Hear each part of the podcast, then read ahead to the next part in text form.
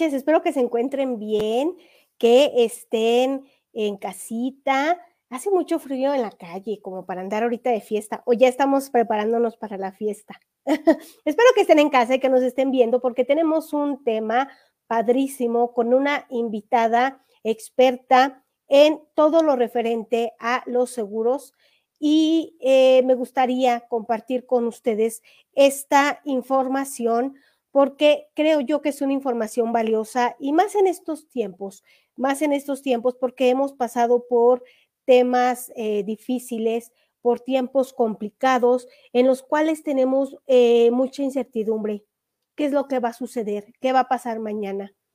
Entonces, me gustaría por eso compartir con ustedes este tema y más eh, para todas las chicas eh, emprendedoras que nos están viendo, que van a ver en el, en el eh, replay. el tema, la importancia de tener un seguro de vida. Si bien muchas veces hablamos de nuestros seguros en gastos médicos, de los seguros para el coche, de los seguros este, para eh, hay, muchos tipos de, seguros y de manera de asegurarnos. Uno de ellos es que si trabajas para el gobierno o para alguna empresa, ellos te dan un seguro, ¿sí? Este seguro, bueno, pues te está apoyando para gastos médicos, para que hagas un ahorro, para que tengas eh, un retiro en la vejez, eh, pero realmente tenemos asegurada esa parte de que cuando nos vamos, le dejamos algo a nuestras familias. Realmente hay algo que nos garantice que vamos a dejar en buenas manos o por lo menos no vamos a dejar deudas. Es bien importante muchas veces hacer un ahorro para nuestro retiro, hacer un ahorro para eh, no es que yo quiera que pensemos que nos vamos a morir, pero a final de cuentas, eh, todos, todos lo vamos a hacer. Y no estamos seguros de cuándo va a pasar. Entonces es mejor dejar este, este tipo de seguros. Y no sé, muchas veces no queremos pensar en ello. A veces las personas a las que no lo ofrecen nos ofendemos porque decimos, es que ya quieres que me muera, es que ya estás pensando en que me voy a ir, es que ya estás viendo qué te voy a dejar y es que el interés. Y no es así. Pasa lo mismo como cuando platican de los testamentos o de papeles que hay que dejar en orden antes de. Pero ¿por qué esperar a llegar a la vejez para poder hacer algo, para poder asegurar a nuestras familias? Es muy importante el hacer esto. Eh, muchas veces dicen, es que yo no tengo por qué dejarles nada. He escuchado mucho las personas que dicen, es que ¿por qué le tengo que dejar algo a mis hijos? ¿O por qué tengo que dejarle a mis nietos? Pero ¿por qué sí les tenemos que dejar una deuda? Porque a la hora de que, de que morimos, generamos gastos. Y no estamos previniendo estos gastos. Entonces estamos viendo que si se quedan con la herencia, que si se quedan con el seguro, que quién es el beneficiario, pero no solo es eso. No solo es eh, el ver qué se van a quedar nuestros familiares, sino que no carguen como que con esta parte. Em, no queremos tocar el tema, porque sí es un tema delicado, pero sí es importante el ver a un futuro, es muy importante el amparar a nuestra familia. Como les decía, eh, si trabajas para una empresa o para gobierno, esta te da un seguro, ¿sí? Llámese ISTE, llámese IMSS, y bueno, pues tienes coberturas eh, para medicamentos, tienes coberturas para eh, citas médicas, que si tienes una gripe, que si hay que hacer alguna operación, bueno, pues te cubre estos gastos pero ya hemos investigado qué tanto cubre. Eh, pero para las personas que hacen su propio negocio, que empiezan a trabajar, eh, como aquí tengo en el grupo varias emprendedoras, ¿qué hay para nosotros? ¿Qué hay para nosotros que no trabajamos para una empresa, que no trabajamos eh, para el gobierno? ¿Qué podemos hacer? Em, para esto tengo aquí a nuestra invitada, eh, que es la que nos va a decir todo lo que hay que hacer para poder dejar aseguradas a nuestras familias. Ojo, yo no digo que lo hagamos porque creamos que ya nos vamos a ir o que ya no, no. Ella nos va a decir, pero antes quiero hacerles una sugerencia para sus detalles de Navidad, porque estamos en tiempos de detalles y qué mejor que esta sugerencia con chocolates Monse Art.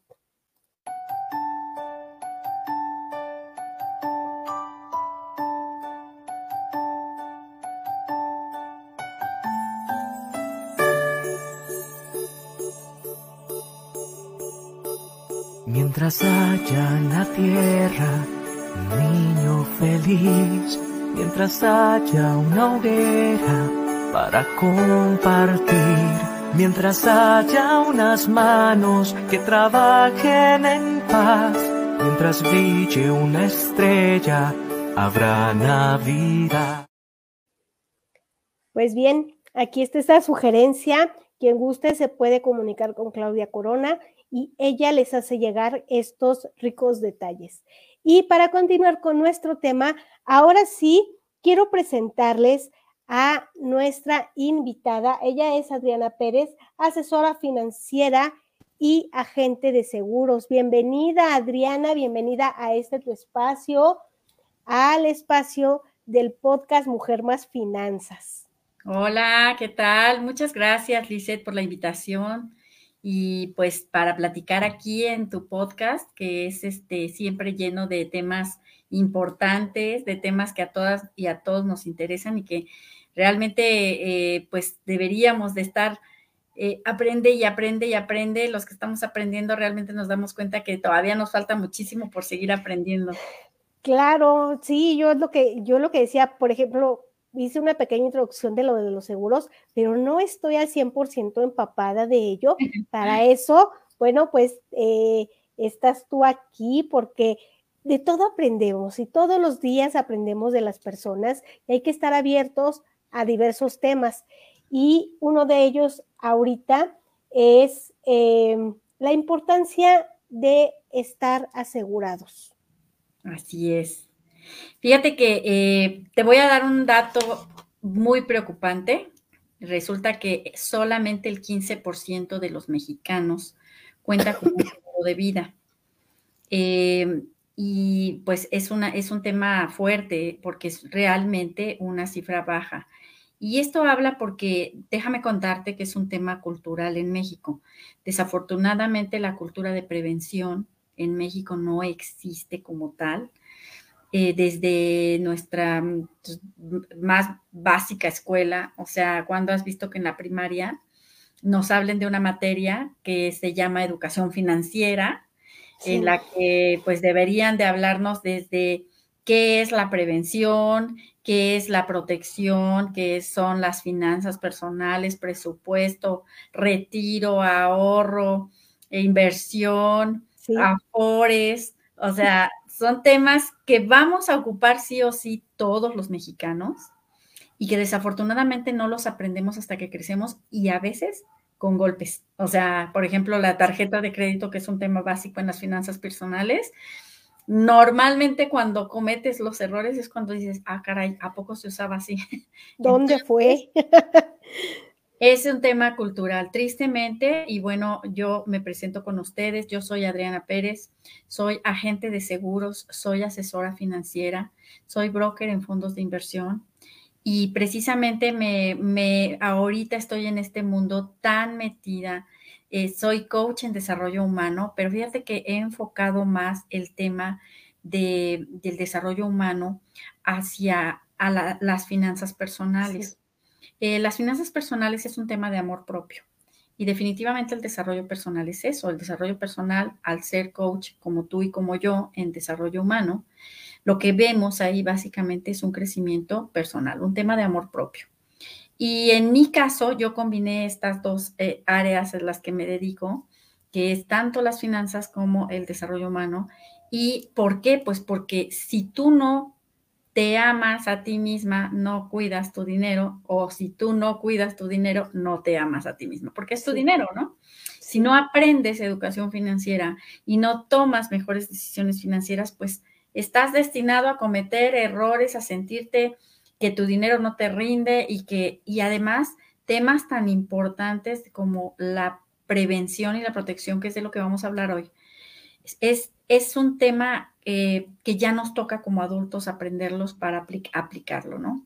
Entonces, bueno, pues como agente de seguros ya tengo varios años, trabajo para varias aseguradoras y te voy a platicar principalmente eh, el tema, eh, hay una confusión tal vez o desconocimiento de muchas personas en este sentido, porque em, los seguros que son, un seguro es un contrato por el que tú, tú trasladas el riesgo a una empresa o a una institución y tú no pierdes económicamente llegado el momento de un evento. En general, para todos los seguros, sea de auto, casa, este, vida, gastos médicos, es eso. Es trasladar el riesgo eh, eh, en un momento de un evento a que una institución se haga cargo económicamente de ese, ese siniestro, se le llama, o evento. Ahora, hay, eh, ah, tú mencionaste el seguro social. En México, mm, el 80% de las personas tiene seguro social que pertenece o al IMSS o al ISTE o, o a algunas otras instituciones. Pero es ese es un seguro médico. Ajá. En este seguro médico lo que les van a dar es atención médica para padecimientos, accidentes o enfermedades. Y eh, es muy distinto a un seguro de vida. Entonces, lo principal es eso, ¿no? Eh, el seguro social es un servicio médico estrictamente hablando de este, en este sentido ahorita, de lo que es seguros. Y ya hablando de lo que es seguros eh, de una aseguradora, las empresas, eh, las eh, financieras autorizadas para este, intermediar seguros son aseguradoras. Sin embargo, también, por ejemplo, los bancos ya sacaron sus seguros, o bueno, ya sabemos que ahora hasta Liverpool tiene seguros, ¿no? Sí.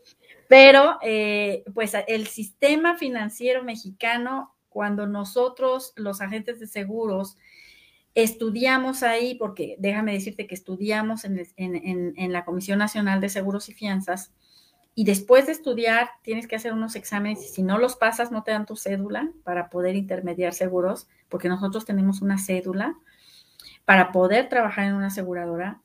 Entonces, ahí aprendes todo el, todo el sistema financiero mexicano y que pues las aseguradoras, ese es tu giro, ¿no? Proteger a las personas. Ahora, ya hablando de una aseguradora, hay distintos tipos de seguro, que es el seguro de, de, de vida, el del que vamos a hablar hoy, el seguro de gastos médicos mayores, el seguro de auto, el seguro de bienes, se le llama daños, y aquí, por ejemplo, ya entra el, en el de daños los de casa, los de, los de tu negocio, etcétera. Entonces, en esos, en otro momento, con todo gusto, si tú me invitas, platicamos. Claro, claro. Son temas muy extensos, igual que el de el seguro de gastos médicos mayores, que es precisamente el que podría sustituir a quien no tiene seguro social. Ajá. Entonces, en ese sentido, si no tienen seguro social, que es servicio médico gratuito, eh, hasta cierto punto, ¿verdad? Sí. Em, entonces, sí, lo ideal es que contraten un seguro de gastos médicos mayores. ¿Por qué? Porque cuando hay una situación como la que vivimos el año pasado, que es la pandemia, con, con enfermedades fuertes, si tú no tienes ni seguro social ni seguro de gastos médicos mayores, ¿Qué es lo que pasa? Que pones el riesgo tu patrimonio eh, financiero, porque no tienes idea en cuánto sale una enfermedad y puedes hasta perder la casa, ¿no? Entonces, así es como, digamos, el seguro de gastos médicos mayores es en lo que equivale a un servicio médico. Ahora, ya teniendo claro eso, vámonos al tema de hoy, que es el seguro de vida. Sí, qué tan importante es, ¿no? Porque, porque muchas veces eh, es como les decía yo al principio, es que sí, a lo mejor tienes el IMSS o tienes el ISTE, pero no te está garantizando que tu familia queda protegida. Exacto. Entonces, ¿qué tanto abarca y qué tan importante es este seguro de vida que nos estás tú mencionando? A eso voy, mira, ahí, ahí voy. Un seguro de vida, ¿qué es? Un seguro de vida solamente te lo pueden vender las aseguradoras en cuanto a que venga muy completo. También te lo pueden vender ya, eh, te digo, ya está Liverpool, ¿no? De repente, los bancos. Sin embargo, no, es las, no son las mismas coberturas y es donde ahí, eh, anoche inclusive tuve una reunión y me decían, eh, oye, es que en el banco cada que voy por mi dinero, uno de mis tíos que está pensionado, me ofrecen un seguro de vida sí, pero tiene ciertas letras chiquitas. No, oh, vamos, no tiene las mismas coberturas que un seguro de vida que te puede dar una aseguradora. Entonces, ¿qué es? Básicamente es un contrato que tú adquieres y cuál es el beneficio? La protección sobre la cobertura de fallecimiento, es decir, después de la firma del contrato, si la persona, o sea, el asegurado, llega a fallecer, le van a dar una suma asegurada, una cantidad de dinero a un beneficiario para resarcir la pérdida de esa persona, porque normalmente el proveedor de las familias, ¿sí? Si llega a fallecer, impacta muchísimo a la familia entera. La deja desde, desde el momento del fallecimiento, si no tienen un servicio funerario, desde ese gasto ya es un problema. Sí. Si fue una enfermedad, se quedaron a lo mejor hasta endeudados con el hospital.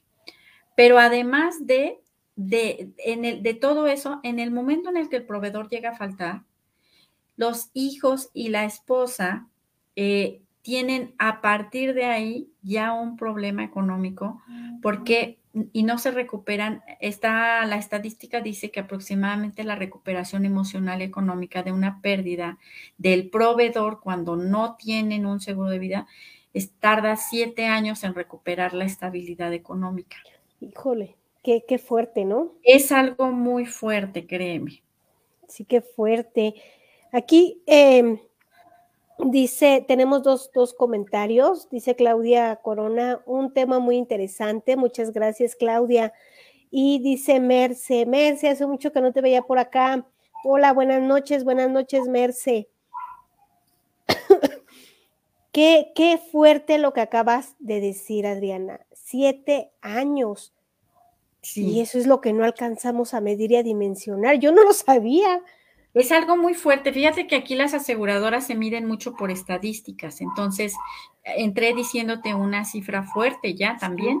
Solo el 15% de los mexicanos cuenta con un seguro de vida. Y dentro de esta estadística, ahí es donde entra, por ejemplo, el que no veces directas entran a un trabajo y como prestación laboral les dan una, un, seguro de, de, vida dentro de una póliza colectiva. ¿Esto qué quiere decir? Que la empresa contrata a una aseguradora y le dice, oye, le voy a dar como, pues como parte de, de, la, de las prestaciones a, mí, este, a mis colaboradores un seguro de vida, ¿no? Entonces, cuando, cuando tú estás buscando trabajo y dices, oye, me van a dar seguro de vida, seguro de gastos médicos mayores, vales de despensa, etcétera, etcétera, etcétera. Perfecto, o sea, ya tienes una prestación laboral que es un seguro de vida, pero te lo digo y por experiencia propia, yo trabajé más de 20 años, y como Godín le llamamos en México. Sí y nunca supe qué suma asegurada tenía mi seguro de vida. Si yo le pregunto a quien sea ahorita, oye, que me digan, yo tengo seguro de vida, y le preguntas, ¿y qué suma asegurada tienes? No, no sé. ¿Y qué coberturas tienes? No, tampoco sé. Es muy importante que conozcan su seguro de vida, que es su prestación laboral. Híjole. Porque desafortunadamente eh, la mayoría de ese tipo de seguros de vida trae una suma asegurada chiquita que si tanto el de gastos médicos como el de vida, bueno, de hecho el de vida ni siquiera te lo dan como suma asegurada, sino te, te corresponde una cantidad de, tu sueldo de uno o dos años. Realmente, ese es el seguro de vida. Entonces, pues con eso no vive la familia, ¿no? O sea, digamos que es casi, casi nada más para lo que se les quita el shock de que ya no está el papá o ya no está la mamá, si eh, eres tú el proveedor. Entonces, es importante que revisen sus pólizas, que vean principalmente qué suma asegurada tienen y qué coberturas. Porque bueno, ahora déjame platicarte que la mayoría de los seguros de vida actualmente eh, tienen coberturas adicionales. ¿Qué coberturas son estas coberturas adicionales? La, cobertura básica, pues es principalmente esta, ¿no? Fallecimiento. Eh, tú te aseguras de vida y llega a fallecer la persona y hay una suma asegurada o cantidad de dinero que le entregan al beneficiario. Así funciona. Pero estas coberturas adicionales, por ejemplo, hablan de una muy importante. Yo te pregunto hoy a ti, Lice, ¿tú tienes un plan si el día de mañana llegaras a tener un accidente y te dictaminan invalidez, ¿quién se va a hacer cargo de ti? Pues como tal un plan, no, no, no. no, no, no, ni idea. No lo pensamos y no lo queremos pensar, pero es importante, ¿no? Exactamente. Desafortunadamente, eh, no, tenemos un plan casi nadie, casi el, 100% de los que les pregunto. Eh, y es importante porque mucha gente dice, ah, ya tengo seguro de vida como prestación laboral, pero si no tienen un seguro de invalidez y llegan a tener un accidente, el seguro social, si tú estás en eh, dado de alta, eh, digamos, eh, lo que no saben es que no te entrega tu salario íntegro. Una invalidez te entregan el 50% de tu salario. Sí, Entonces, y, a veces ni eso, porque si no fue riesgo laboral, también entra dentro de ahí, ya sabes, un dictamen y todo, pues igual ya, no, no entra, ¿no? Entonces, es muy importante que sepas que los seguros de vida tienen eh, casi la mayoría la cobertura adicional de cubrir una invalidez. Entonces, eh, no nada más cubren a tu familia, sino también te cubren a ti en caso de tener un accidente, porque los accidentes pasan, no quiere decir que no pasen porque no nos enteramos. Y entonces, también ya estás tú cubierto y puedes inclusive contratar la cobertura de invalidez, o sea que te entreguen a ti la suma asegurada en caso de un, eh, de un accidente o, o, una invalidez. Y también inclusive que dejes de pagar el seguro, eso se llama exención de pago de prima por invalidez, y, pero sigues asegurado de vida. Entonces, son beneficios, coberturas adicionales. Hay, por ejemplo, posibilidad de, de, dice, doble indemnización por muerte accidental. Entonces, si, si la persona llegó a fallecer en un accidente le dan doble suma asegurada. Entonces, todas esas coberturas son importantes que las conozcan en su seguro de vida y que se hable de este tema. Mira, para empezar, en esta vida no conozco una sola persona que sea inmortal. Y si, si es así, preséntenmelo, porfa. Entonces, todos somos mortales en este mundo.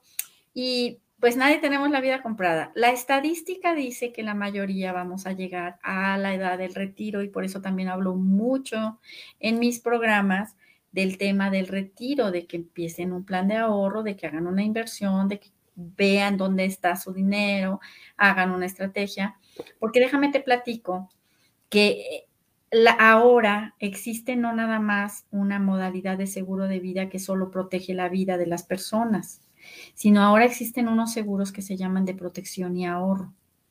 Ok. ¿Esto qué quiere decir? Que precisamente como la cultura en México es muy baja en el tema de la prevención, tristemente también es muy baja en el tema del ahorro y de claro.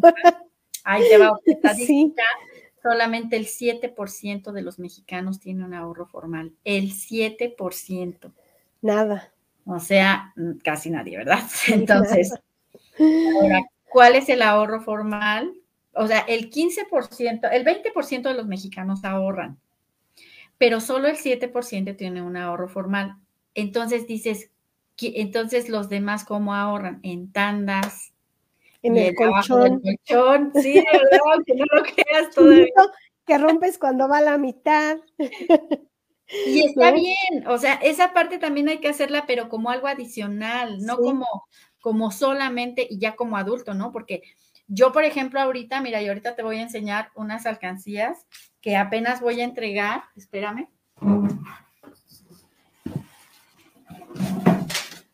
Me invitaron a, la, a, dar una plática. ¿Dónde está? Aquí. Aquí, mira, me invitaron a dar una plática a un colegio. Ahí está mi logotipo. Ajá. Ay, mira. Este, que, que vamos a, que el 31 de octubre es el Día Mundial del Ahorro. Y en este colegio sí dan la materia de educación financiera. Y la, la, profesora me invitó a dar una plática en esa semana a los niños de primaria, secundaria y prepa. Y se ganaron estas alcancías conmigo los niños que pues tenían una ah. alcancía, o sea, premiando su buen hábito del ahorro, ¿no? Claro. Entonces me mandaron su foto, se registraron conmigo y todo, y bueno, apenas las voy a entregar el lunes. Pero el hábito del ahorro es, eh, viene de los papás. Entonces, si estos niños están ahorrando, es porque los papás tienen un buen hábito. Claro. Pero los papás ya no deben ahorrar en, el, en alcancía, solamente. O sea, si quieren su alcancía está perfecto, ¿verdad? Pero para imprevistos o cosas inmediatas. El ahorro formal es el que te genera rendimientos. Y afortunadamente, eh, ahí viene la buena noticia para los que no conocen de seguros. Un seguro de vida te, te puede, de protección y ahorro te puede servir como un plan de ahorro para el futuro, porque ahora todo lo que le pagues a ese tipo de seguro, en principio protegiendo tu vida, protegiéndote a ti mismo de una invalidez, pasado un tiempo de plazo futuro, como son la definición perfecta de inversiones, porque eso es una inversión, tener una ganancia en un plazo de tiempo futuro. Claro. Entonces, van a recuperar el 100% de lo que han dado más rendimientos para su retiro. Así es como funciona. Oye, está fabuloso y muchas veces vemos los seguros eh, como un gasto, no como una inversión y decimos, es que tengo que pagarlo. Eh, la semana pasada en el podcast estuvo una, una amiga que también en algún momento fue agente de seguros y me dice, es que eh, cuando alguien va a cancelar su, su seguro, eh, le dices que por qué, que, cuál es la razón de peso para cancelar. Y dice eh, la persona, pues es que no me ha servido y sigo pagando, pero era un seguro de vida. Y le ah. dice, bueno, ¿cuántas veces se ha muerto? le dijo ella, ¿cuántas veces se ha muerto para que me diga que no le ha servido? Entonces el señor pues ya no dijo nada y, dice, es que se oye chiste, amiga, dice, pero es anécdota. Muchas veces somos muy absurdos en el sentido de protegernos o de ver hacia el futuro. Entonces, eh, y sí, pensamos que el tener un seguro y estar pagándolo a lo mejor mes con mes o que no lo descuenten de la nómina es un gasto innecesario. Pero ya cuando lo vemos del modo en el que nos lo estás explicando, bueno, pues es una, una inversión y, y, no lo vemos, ¿no? ¿no? No estamos acostumbrados tampoco a invertir en nosotros. Aquí eh, eh, hay, hay eh, seguros para todo y muchas veces aseguramos mejor el cabello, aseguramos la cadera, aseguran las piernas, pero un seguro de vida como tal, ¿por qué es tan pesado? comprarlo o pagarlo. Me dices después de esta sugerencia que les voy a hacer a todos los que nos están viendo. Claro.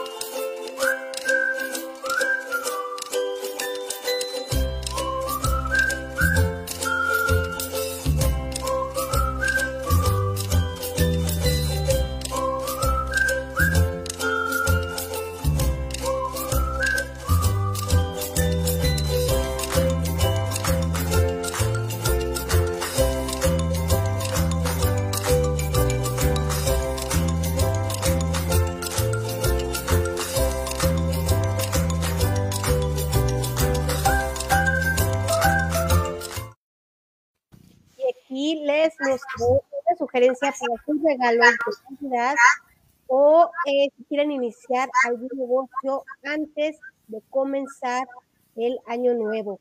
Y bien, la pregunta se quedó en el aire. Así es. Es tan difícil. Fíjate que precisamente ese, eso que te platicó tu amiga y me pasa, eh, la mayoría estamos acostumbrados a pagar el seguro de auto. Y entonces en el seguro de auto, cuando llega tu renovación, dices, ay, qué bueno, este año no choqué, ay, qué bueno, este año no me, no me robaron el auto, ¿no? Y ya no lo usaste el seguro, realmente pagaste protección. Pero si no te roban el auto o no chocas, la verdad lo agradeces y pagas con gusto tu seguro de auto.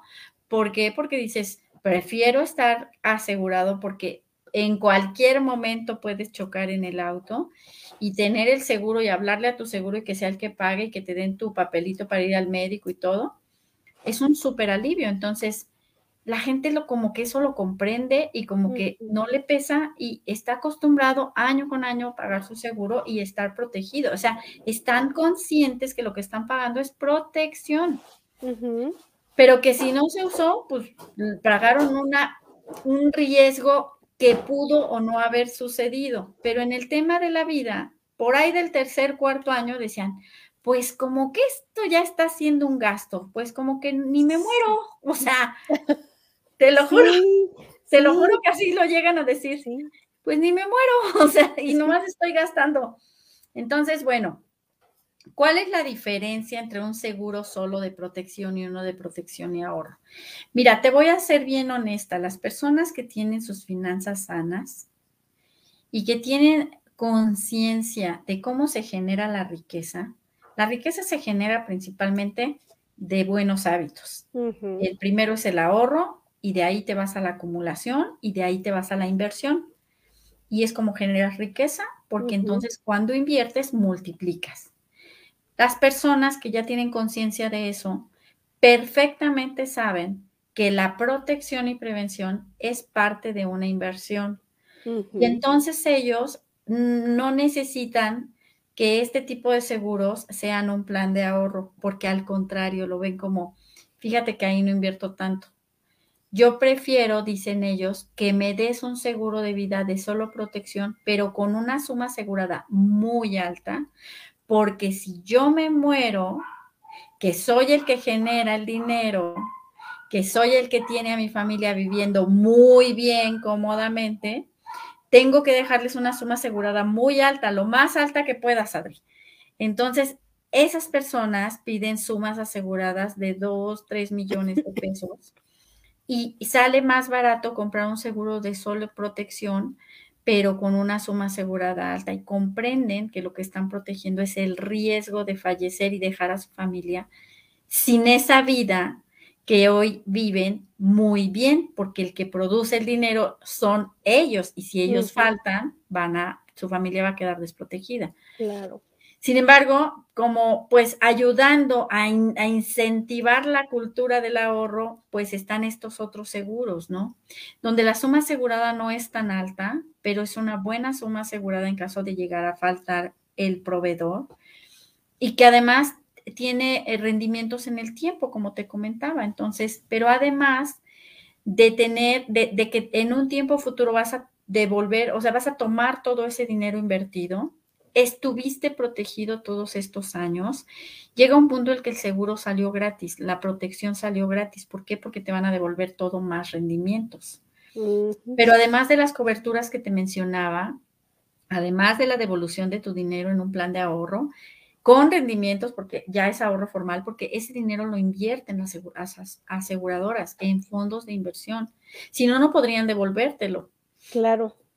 Además de todo eso, tiene ciertos beneficios adicionales que de las coberturas que ya te platiqué, todavía tiene beneficios adicionales. Por ejemplo, tienes ambulancia, aunque es un seguro de vida, tiene ciertos beneficios médicos.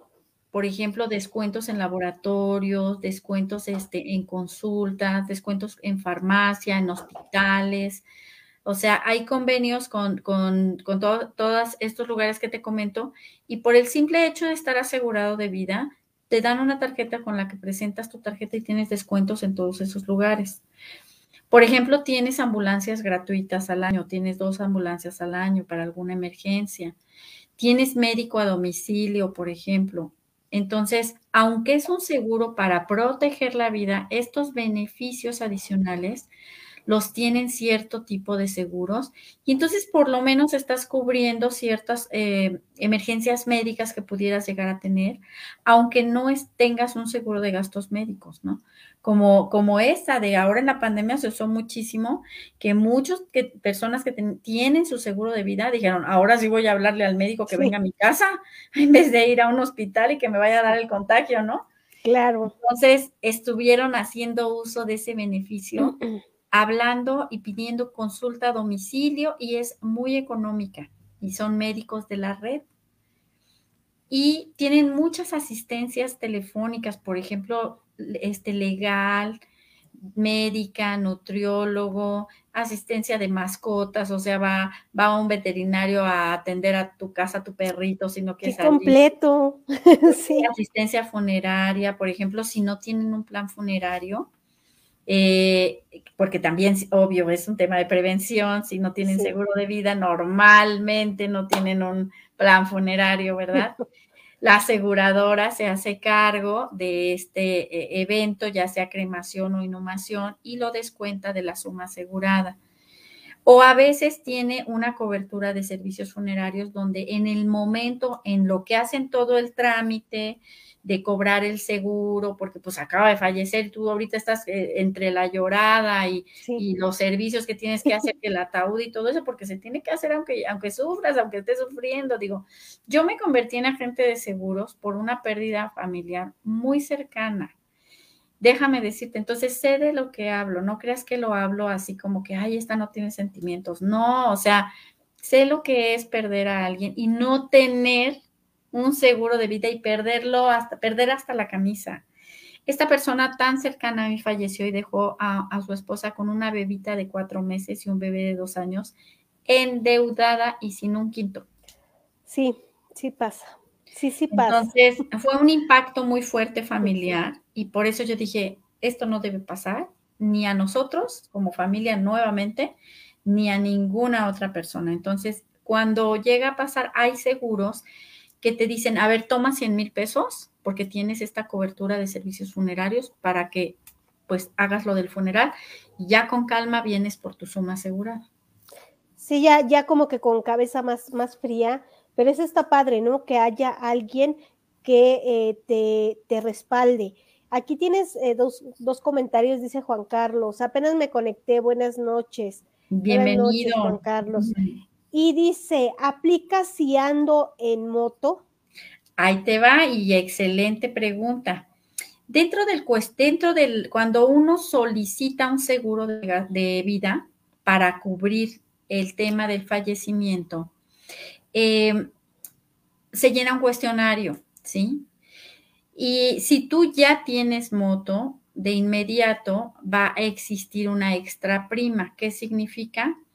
Que vas a pagar un poquito más que cualquier persona que no anda en moto o no tiene un riesgo como, como los que andan en moto mayor de tener un accidente y de fallecer, entonces pagan una extra prima que no es tan alta. Luego muchas personas dicen, ay no, porque voy a pagar más.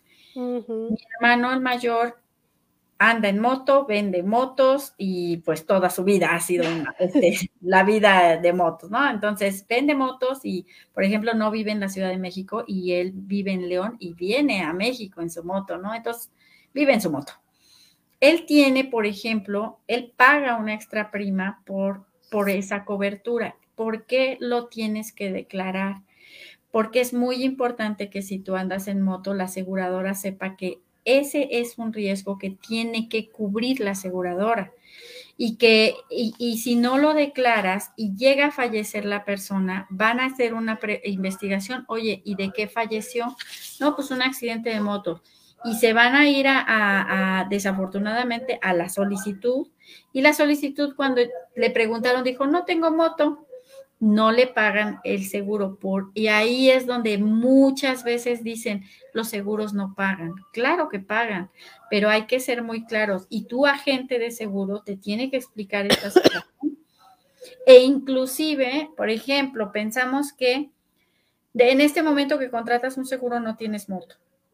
pero hay una cláusula que se llama grabación de riesgo, que tu agente cuando te entrega tu póliza te dice, este endoso es la cláusula de agravación de riesgo y lo que dice básicamente es que si tú agravas el riesgo porque te compras una moto, porque ahora te metiste a la política o porque ya eres modelo o no sé, hay ciertas, ciertas profesiones que son más riesgosas, ponen en peligro tu vida que otras tienes que declararlo a la aseguradora y avisarle, aunque ya digas, pues es que yo contraté mi seguro hace cinco años, sí, pero ahorita compraste la moto, ahorita hay que declararlo. Oye, pero voy a pagar una extra prima. Claro, claro que vas a pagar una extra prima para que cubran ese riesgo. Ah, es bien importante, fíjate, porque yo he escuchado por ahí que muchas veces compran un seguro ya como que con la mañita por, por delante. Ahorita que tú lo dices, no sé si has tenido casos y después van y dicen es que mi seguro no me cubrió y quieren demandar, pero ahí ya fue como esta parte provocada, ¿no? Y, y digo, no se vale porque también luego lo hacen como que con esa alevosía. Dice Merce, en el caso de mi familia y yo, tenemos un seguro. De hecho, lo paga mi hermana por medio de su tarjeta de crédito y me parece que ese seguro también cubre gastos funerarios.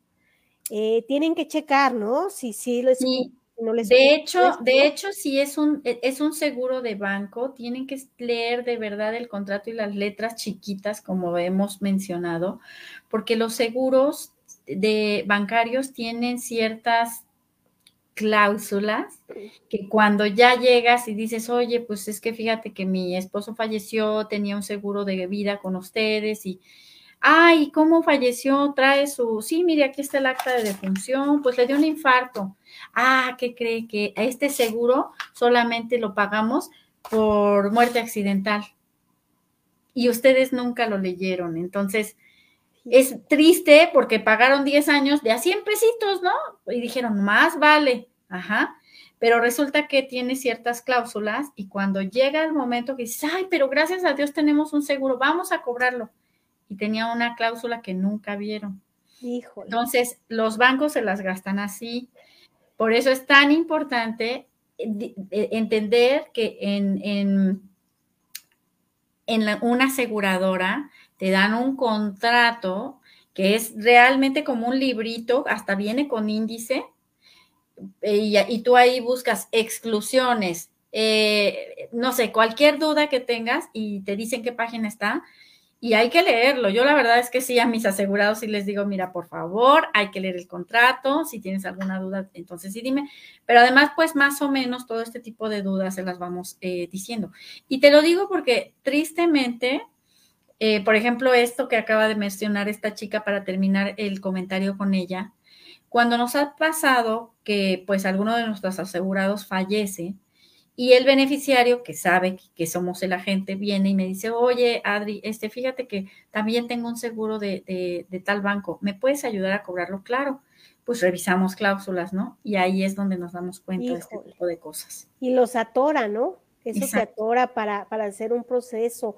Dice Juan Carlos, ok, estoy de acuerdo, trabajo en cobranza, me interesa, dejo mis datos para cotización.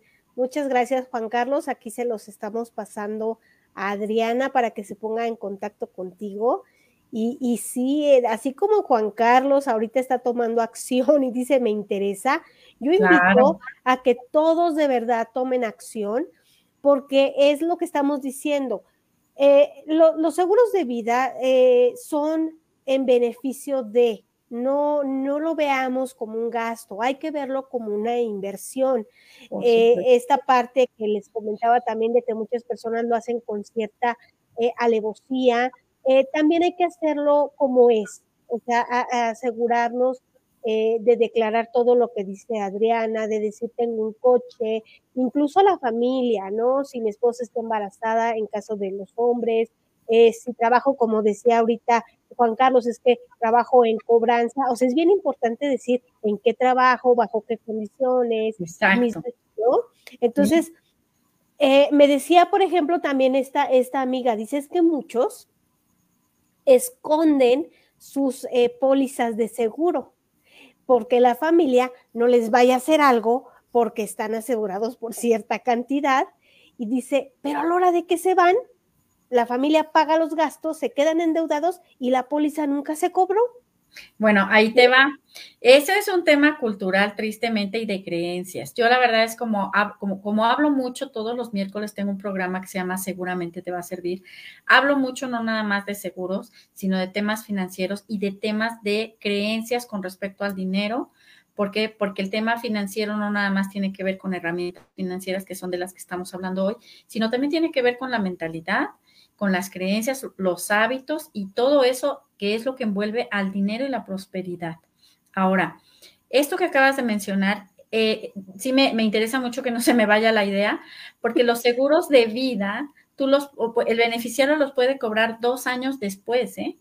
de fallecido la persona. O sea, si llega a suceder algo así, que nunca le dijo a la familia que por una creencia de que no le fueran a hacer algo por la suma asegurada, o sea, se me hace un poco ilógico porque las personas que se aseguran normalmente están convencidas de proteger a su familia, es por eso que se aseguran.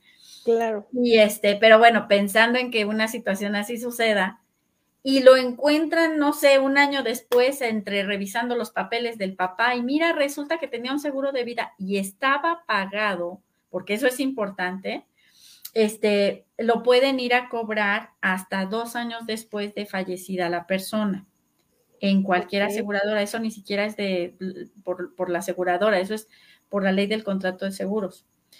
Entonces, siempre y cuando esté pagado. Ah, o sea, porque luego ya avientan ahí el lío y las aseguradoras no pagan y no sé qué, y resulta que el seguro no estaba pagado a la fecha de fallecimiento.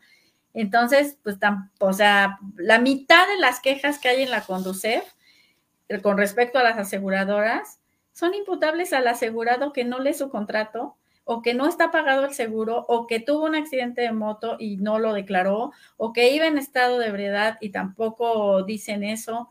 Cosas así, ¿no? O sea, eh, eh, hay, que, hay, que, hay que saber eh, que, que las aseguradoras pues están para pagarte, o sea, para que tú te protejas y paguen, ¿no? Pero pues si no cumples con las condiciones o no está pagado o cosas así, pues es cuando no lo van a pagar. Entonces es muy importante esa parte. Y bueno, eh, quería también decirle a Juan Carlos que con gusto me pongo en contacto con él. Ya vi, voy a tomar su correo. Ahí están hasta abajo en el cintillo de, aquí de la pantalla. Está mi celular, eh, mi WhatsApp, lo pueden tomar, mi página, todas mis redes sociales, pero principalmente un WhatsApp. Creo que es lo más fácil para ponerse en contacto conmigo y con gusto lo asesoro para que ya esté protegido y proteja a su familia. Claro, aquí dice Merce, gracias por el consejo. Y también nos dice una pregunta con respecto a la póliza. Una póliza que mis papás utilizaron fue con mi cuñado que en paz descanse. ¿La póliza cubre otros familiares o no?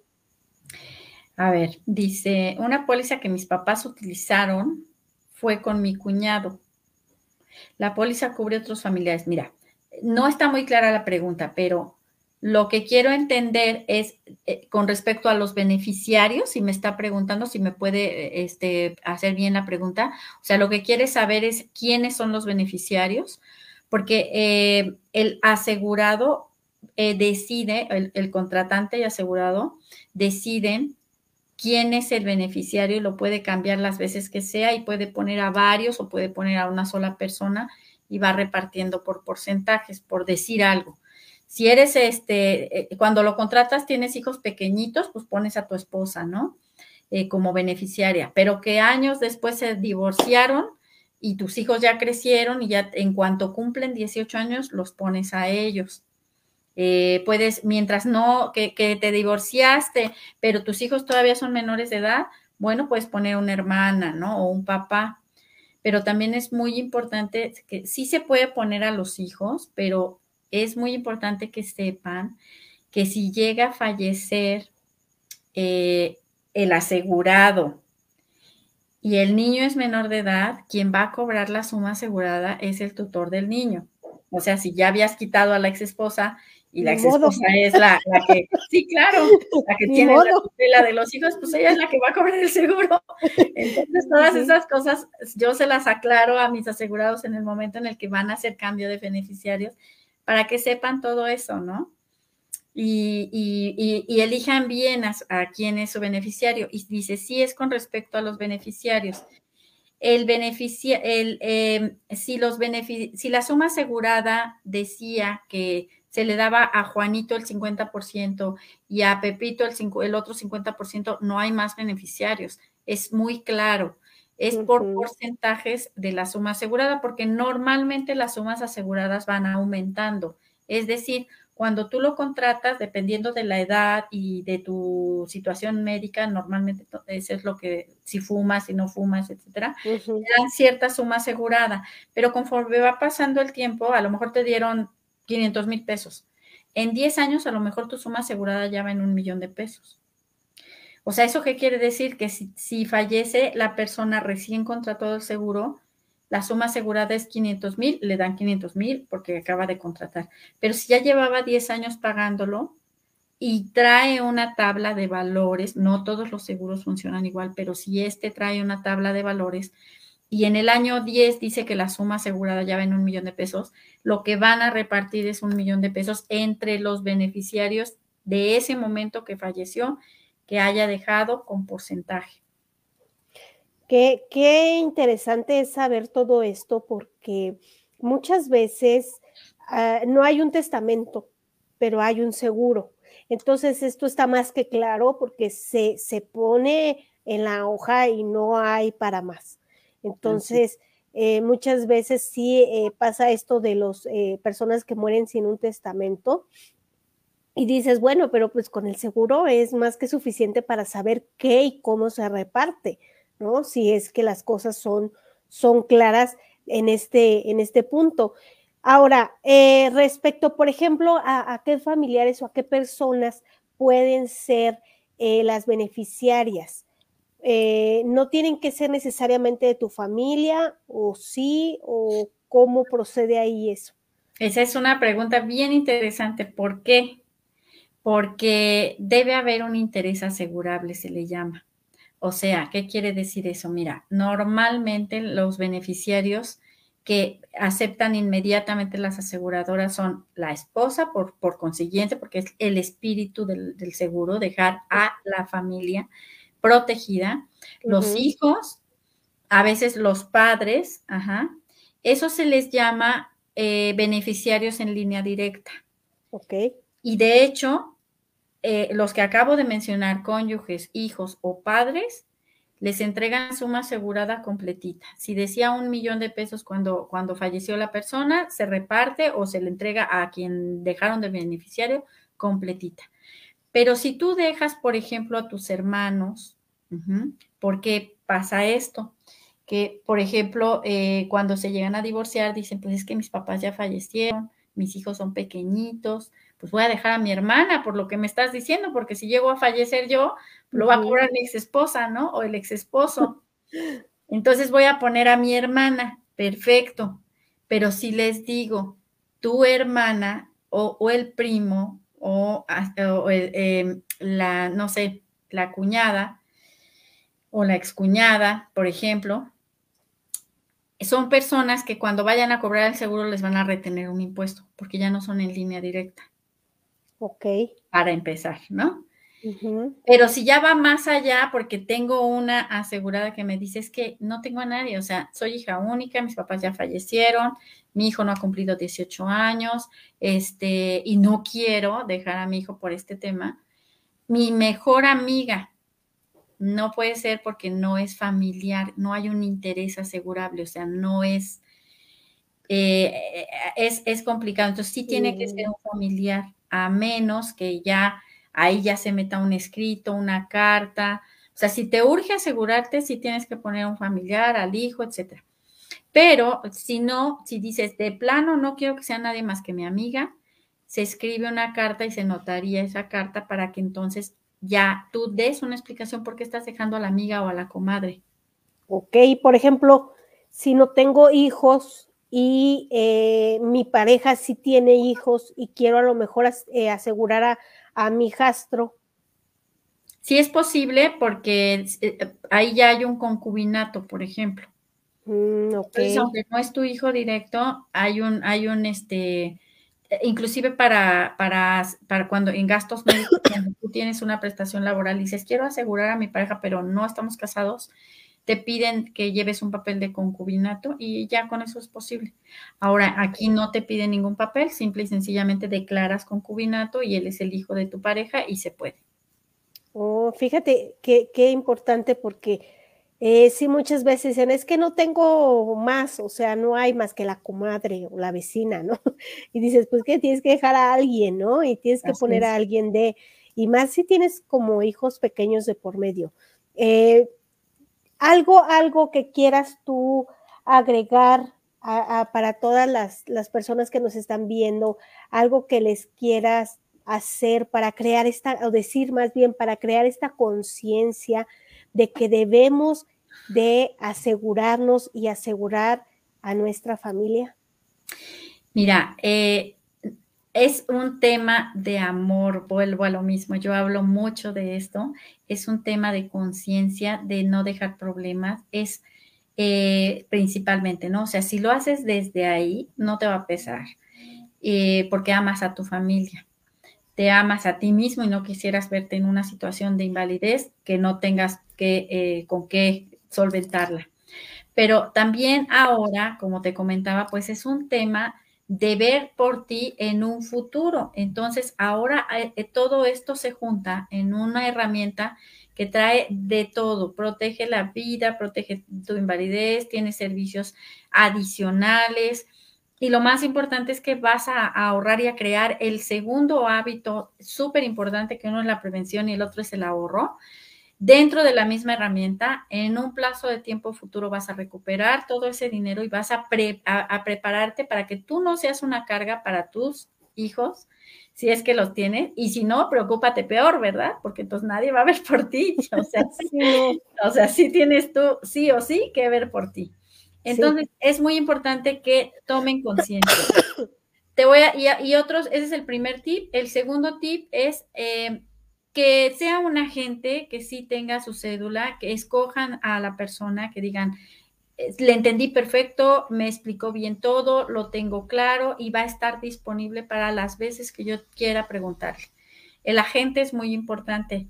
La aseguradora y el tipo de seguro es muy importante. Entonces, antes de contratar un seguro de vida, hay que estar eh, seguros de que entendimos cómo funciona, qué sí incluye y qué no incluye para que a partir de que llegue el primer cargo, jamás lo veas como un gasto, sino como una inversión.